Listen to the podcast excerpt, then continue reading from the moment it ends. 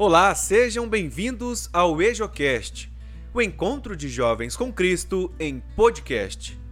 Hoje, dia 7 de março de 2020, iremos meditar o Evangelho de nosso Senhor Jesus Cristo, escrito por São Mateus, capítulo 5, versículos de 43 a 48.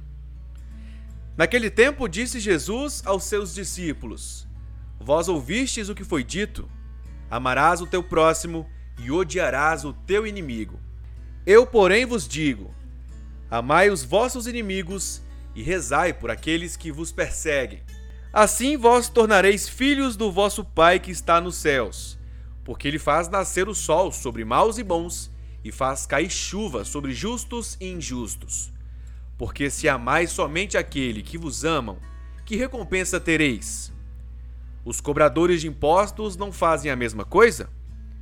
E se saudais somente os vossos irmãos, o que fazeis de extraordinário?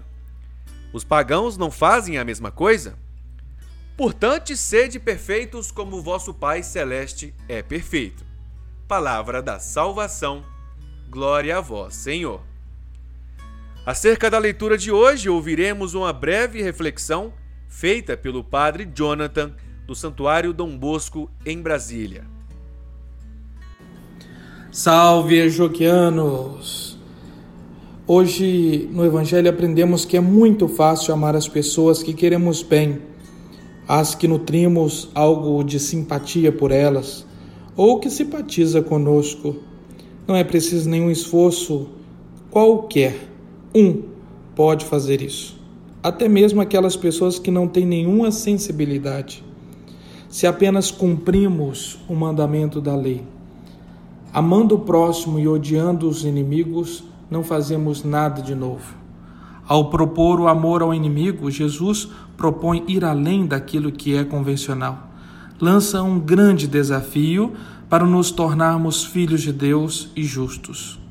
Ele ama indistintamente, dando a mesma coisa para todos. O sol nasce para maus e bons a chuva cai para os justos e injustos.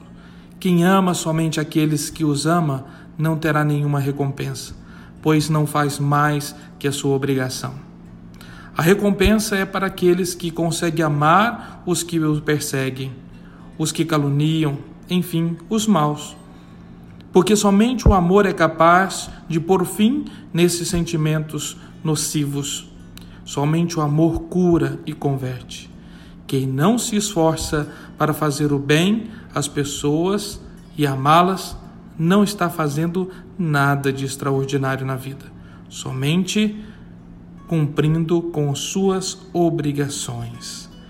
Estaremos assim contribuindo com um mundo melhor quando nós então vamos distribuindo amor, fraternidade para todas as pessoas indistintamente. Portanto, amamos não somente os nossos amigos, mas também vamos amar a todos indistintamente.